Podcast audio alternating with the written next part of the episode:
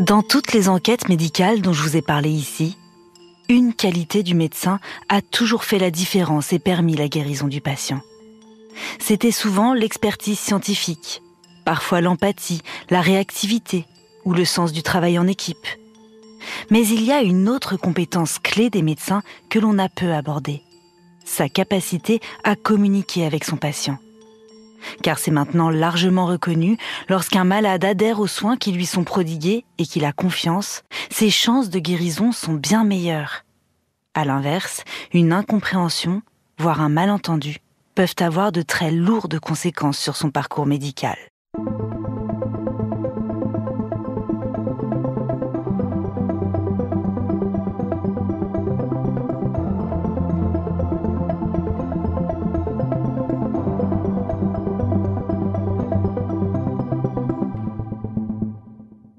Je suis Éléonore Merlin, journaliste à RTL, et vous écoutez Symptômes. Dans ce podcast, des médecins me racontent le cas le plus marquant de leur carrière. Un patient aux symptômes mystérieux, parfois jamais vu ailleurs, et pour lequel ils ont mené l'enquête. Dans cet épisode, Florane Lecoq, chirurgienne orthopédique spécialisée de la main et du poignet, me raconte une histoire qui lui est arrivée alors qu'elle était une toute jeune étudiante.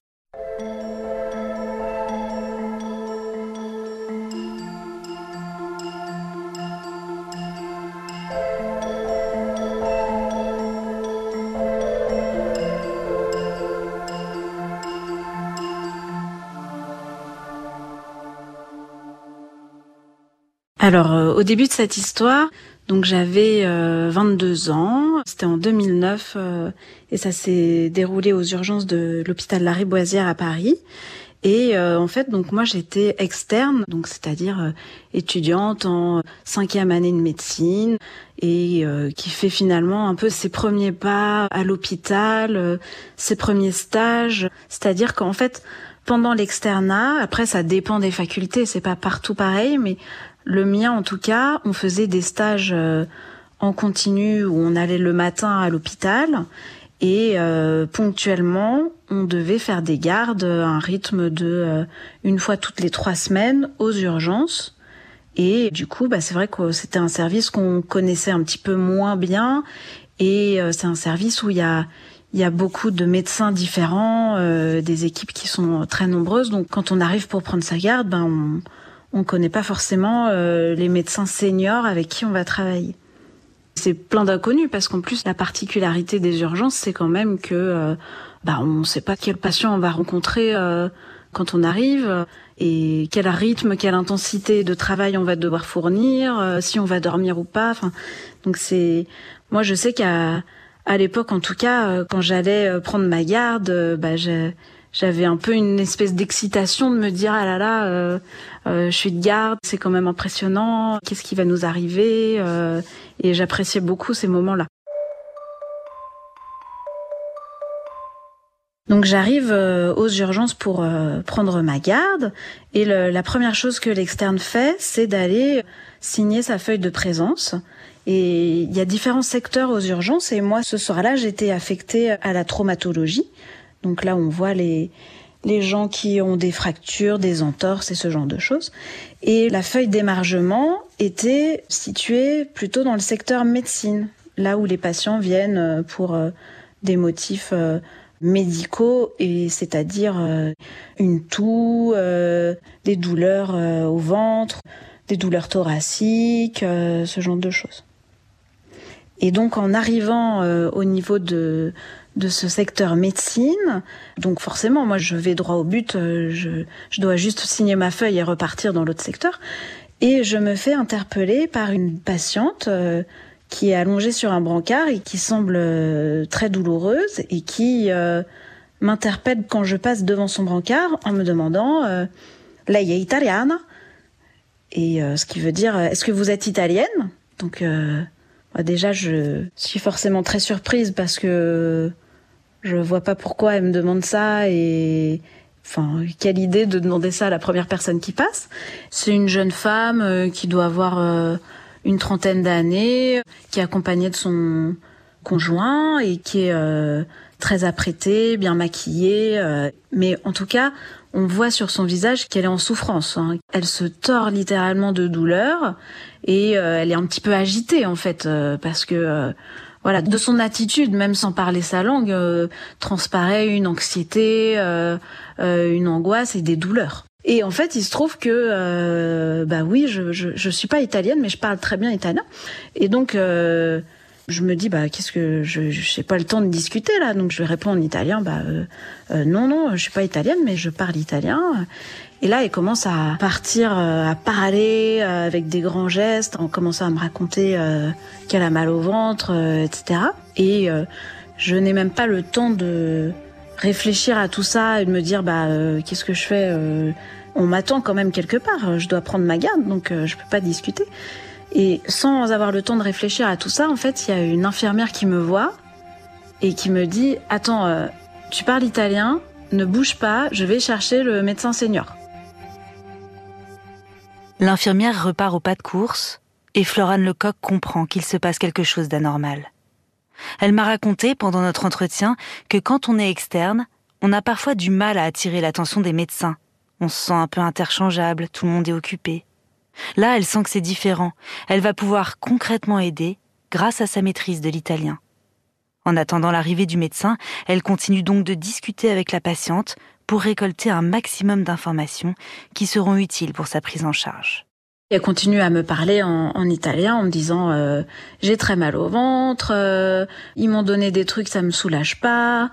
Moi, je veux juste rentrer chez moi en Italie. Euh, pourquoi ils me donnent pas quelque chose pour que je n'ai plus mal Je veux rentrer, je veux partir. Elle était là juste en, en week-end avec son copain à Paris et elle, en fait, quand elle a commencé à avoir des douleurs au ventre qui ont été suffisamment importantes pour qu'elle se dise que il faut qu'elle aille consulter en urgence euh, dans un pays qui n'est pas le sien quand même, eh bien, euh, quand elle a commencé à avoir ses douleurs, elle, son but, c'était qu'on lui donne quelque chose pour la soulager, pour qu'elle puisse euh, prendre son avion et rentrer, éventuellement se faire soigner chez elle, quoi, s'il y avait quelque chose à, à soigner. En fait, là, moi, j'arrive, je connais pas son dossier, je connais pas quels examens on a fait jusque-là, à quel moment de la démarche diagnostique on est la concernant. Donc je peux pas juger à ce moment-là sans avoir connaissance de son dossier euh, si c'est raisonnable ou pas raisonnable. Donc j'attends les explications du médecin senior. Avant de m'interpeller, euh, elle s'apprêtait euh, en fait à, à sortir contre avis médical et à signer une décharge et l'infirmière avait commencé à préparer ses papiers euh, de décharge. Une décharge, en fait, c'est un document qui dit que le patient refuse euh, les soins, refuse la prise en charge. Donc ça n'a pas de valeur juridique dans le sens où si jamais euh, il y a un, drame qui se passe après, ça ne protège pas les médecins, mais ça permet quand même de montrer que le médecin a pris le temps d'expliquer les choses et a fait son devoir d'information puisque euh, ben il y a quand même eu le temps de préparer des documents en fait. Quand le médecin senior va arriver, m'expliquer un petit peu le dossier et donc là il me dit bah écoute ça fait deux heures qu'elle est arrivée, elle refuse euh, de faire des prises de sang, elle refuse de faire euh, une échographie, alors que elle a des douleurs abdominales euh, qui sont peut-être chirurgicales et qu'on pense qu'elle a peut-être euh, une euh, cholécystite ou une appendicite atypique. donc, faut vraiment qu'on fasse ces examens. Alors, en fait, il pense à ces deux pistes parce que elle a des douleurs très intenses et parce qu'elle a des douleurs qui sont reproduites à la, à la palpation de la partie à droite, on va dire, de l'abdomen elle a des douleurs à droite, voilà, mais qui sont pas très bien systématisées. Donc euh, à gauche aussi, elle a un petit peu mal. Et elle a ce qu'on appelle une défense, c'est-à-dire que quand on palpe euh, son abdomen, eh ben, il, a tendance à se contracturer. Ça, c'est un, des signes euh, qui font penser que bah, il y a peut-être une inflammation quelque part dans son ventre et qu'il faut qu'on avance sur son diagnostic. La cholécystite, c'est une atteinte de la vésicule biliaire qui peut prendre plusieurs formes. Donc c'est quand on a des calculs, des, des cailloux en fait dans la vésicule et euh, ça peut prendre plusieurs formes et quand c'est dans une forme compliquée, par exemple euh, qu'il y a une surinfection, c'est quelque chose qui peut être euh, assez grave et qu'il faut prendre en charge euh, très rapidement. Et c'est pareil, l'appendicite, c'est une urgence chirurgicale. Ce sont des choses, en tout cas dans certains cas, où ça n'a pas de sens de dire ah ben non, laissez-moi sortir, je prends mon avion dans trois heures. La situation est complexe. Ça fait plusieurs heures qu'un dialogue de sourds s'est installé entre le médecin et cette patiente. Elle n'a qu'une envie, qu'on lui donne de puissants antidouleurs et qu'elle puisse prendre son avion qui la ramènera en Italie. Là-bas, elle ira à l'hôpital qu'elle connaît et surtout elle comprendra ce qu'on lui dit. De son côté, le médecin est formel. Ses douleurs et l'examen clinique de son ventre laissent penser qu'elle a peut-être quelque chose de grave et c'est le message que doit lui faire passer Florane Lecoq. Donc euh, je me suis mise à parler euh, italien, alors avec euh, quand même un petit peu de stress parce que j'espérais être capable de lui expliquer tout ça parce que le je connaissais pas spécialement l'italien médical, donc il fallait que j'utilise des termes assez simples pour me faire comprendre. Et déjà, dès que j'ai commencé à parler dans sa langue, ça a fait descendre un niveau de stress et un niveau d'angoisse immédiatement. Et je lui expliquais simplement, écoutez madame, vous avez des douleurs qui sont très importantes. Quand on vous examine, on suspecte qu'il y a euh, peut-être un problème au niveau de la vésicule biliaire ou un problème euh, au niveau de l'appendicite euh, ou un problème digestif. Et il faut qu'on sache ce que vous avez avant de savoir si c'est raisonnable de vous laisser sortir ou pas. Et donc nous avons besoin de faire une prise de sang, euh, de faire euh, un examen d'imagerie qui s'appelle une échographie pour euh, connaître le diagnostic. Et une fois qu'on aura fait le diagnostic, si il y a rien de très grave, eh ben on vous laisse partir et vous ferez la suite de la prise en charge chez vous en Italie. Et si par contre il y a d'autres choses à faire, eh ben je, je viendrai vous l'expliquer tranquillement comme ça. Voilà. Et donc très facilement, j'ai réussi à, la convaincre euh, et je me suis rendu compte qu'en fait, avant mon arrivée, bah, c'était euh, l'angoisse qui prenait le dessus et, euh, et elle avait rien compris de ce qui se passait, quoi. Parce que c'était une personne et son conjoint pareil qui ne parlait pas français, ne parlait pas très bien anglais et elle, un petit peu stressée par sa douleur, angoissée, elle n'arrivait pas à, à entendre une autre euh, façon de voir que la sienne, qui était de dire bah soulager ma douleur, que je puisse partir, parce que euh, moi, dès que j'ai pu euh, calmement parler dans leur langue et leur expliquer les choses, ils ont très vite accepté. en en dix minutes, elle avait compris et, et elle acceptait la suite de la prise en charge. Et donc là, euh, moi, je considère que j'ai fait mon job euh, d'interprète. Euh, je suis plutôt contente de moi parce que la patiente accepte de faire les examens. Et puis, bah, je repars au pas de course rejoindre le secteur de traumatologie où on m'attend et je suis un petit peu en retard et il va falloir que je justifie que je suis arrivée un petit peu en retard à cause de l'histoire de l'italienne. Alors, arrivé en traumatologie, du coup, bah, je m'occupe des autres patients qui euh, ont besoin euh, qu'on les examine et qu'on s'occupe d'eux euh, bah, tout aussi bien que que cette personne.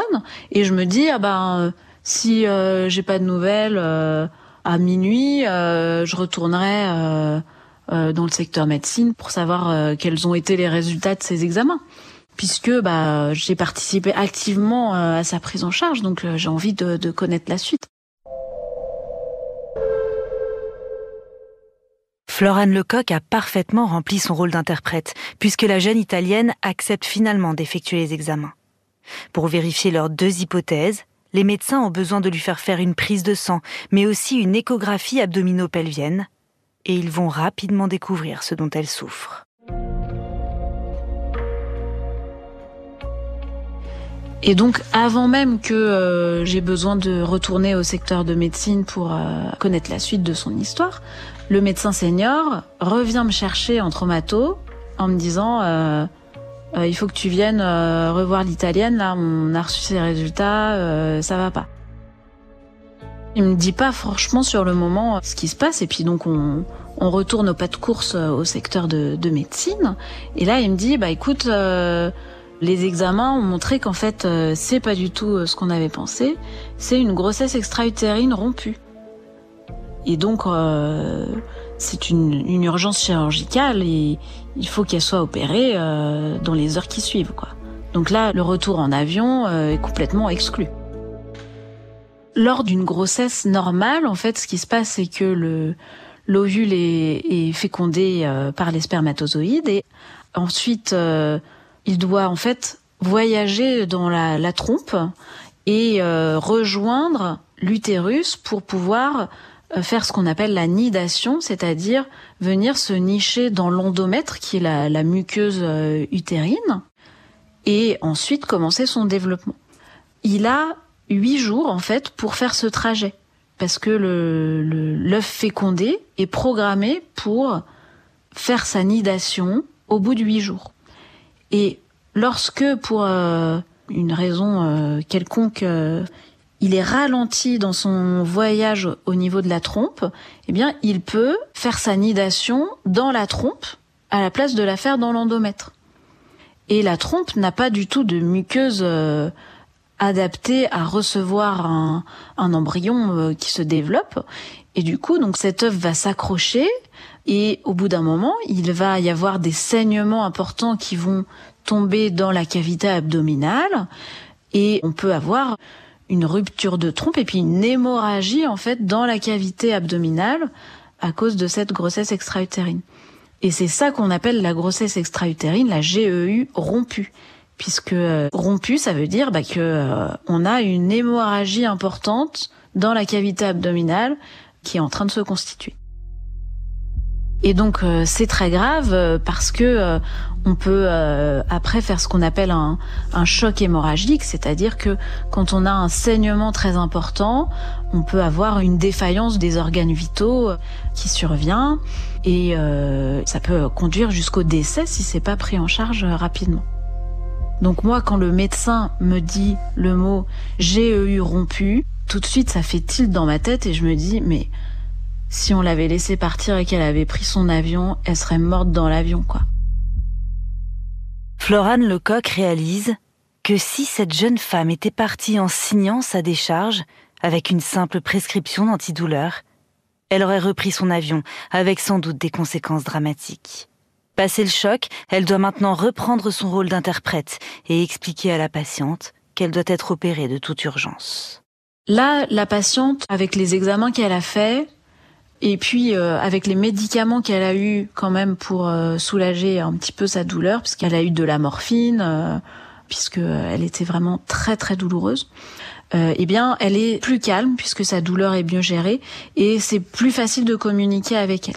Et donc je lui explique que euh, on a eu les résultats de ces examens, que c'est pas la vésicule biliaire, que c'est pas l'appendicite et que euh, par contre, elle a quelque chose d'assez grave qui s'appelle euh, la grossesse extra-utérine. Et donc je lui explique de quoi il s'agit et je lui explique que eh bien c'est une une pathologie qui nécessite qu'elle soit opérée rapidement et ça ne peut pas attendre qu'elle rentre en Italie pour être opérée. Elle est un petit peu choquée. Elle, euh, bah déjà, elle n'était pas au courant qu'elle était enceinte, donc je comprends qu'il y avait quand même, euh, on discute un petit peu, euh, qu'il y avait un, un, désir de grossesse dans ce couple, qu'ils étaient au tout début de leur leurs essais bébés. Donc du coup, il y a déjà le le choc un petit peu de se dire ah ben mince euh, j'aurais pu être enceinte euh, voilà.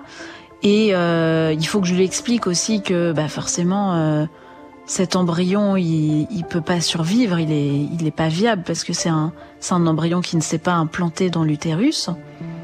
Donc il y a vraiment beaucoup de choses à à lui expliquer. Il y a beaucoup d'émotions qui passent dans cet échange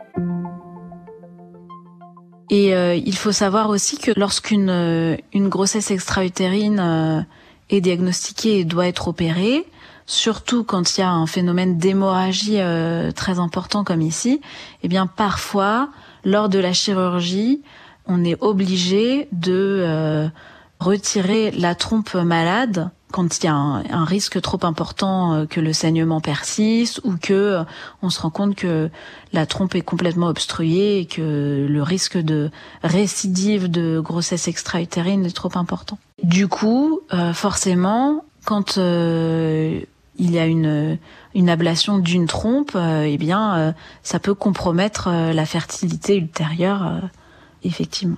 Donc la patiente va ensuite partir au bloc opératoire. Moi, je suis toujours attendue dans mon secteur de traumatologie euh, pour faire euh, voilà le, travail de, l'externe de traumatologie, qui consiste quand même à faire des plâtres, euh, faire des parfois des des petites sutures et du coup je retourne à mes occupations en me disant bien sûr que je prendrai de ces nouvelles quand elle sera sortie du bloc opératoire.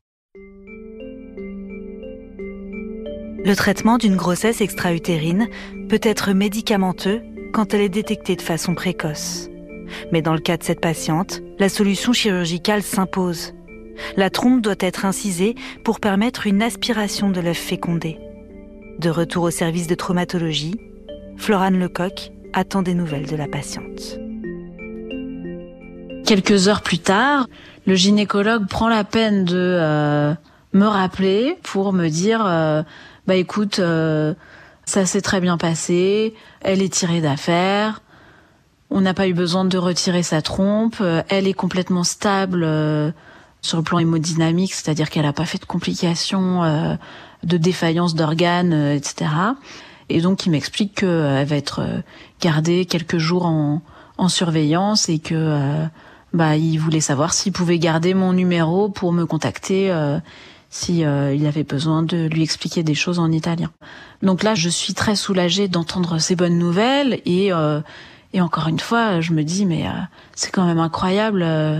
La, vie tient un peu de choses parce que quelques heures auparavant, elle s'apprêtait à, à partir malgré ses douleurs pour rentrer chez elle.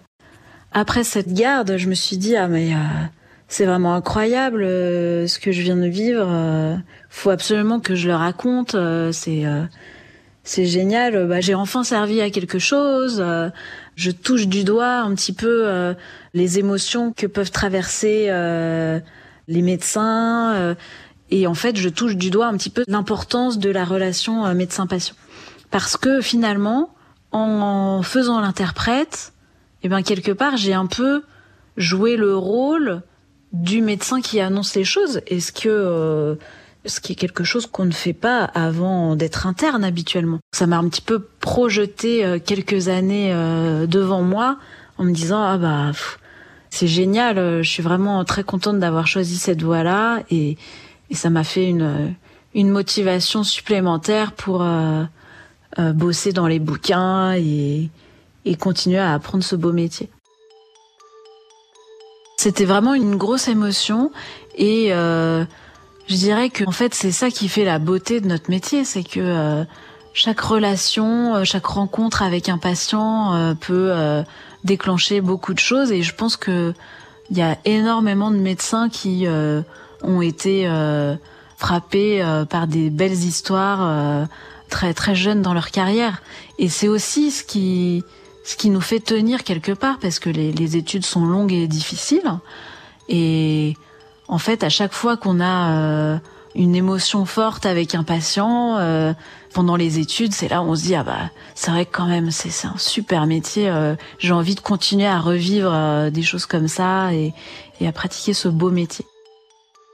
Et ce que je retiendrai de cette histoire, c'est que la communication, la relation entre un médecin et son patient, c'est la base de tout et c'est vraiment quelque chose que s'il y a des, étudiants euh, qui nous écoutent, euh, qu'il faut jamais oublier parce que moi je suis chirurgienne et on, on a ce cliché qui nous colle à la peau que euh, un chirurgien c'est c'est juste un technicien et que le, le, meilleur des chirurgiens, bah, ça sera le, meilleur technicien qui pratique un acte un nombre incalculable de fois et qui sait le refaire à la perfection euh, dans toutes les circonstances. Et finalement, eh ben c'est pas que ça euh, être chirurgien, c'est aussi comme tout médecin, savoir expliquer correctement les choses et euh, se faire comprendre euh, de son patient, parce qu'on aura beau faire la, la plus belle des chirurgies, si euh, le patient en face n'a pas compris les consignes, qu'est-ce qu'il doit le faire après l'opération, le suivi post-opératoire, et que il fait n'importe quoi, et eh ben on, on aura un très mauvais résultat.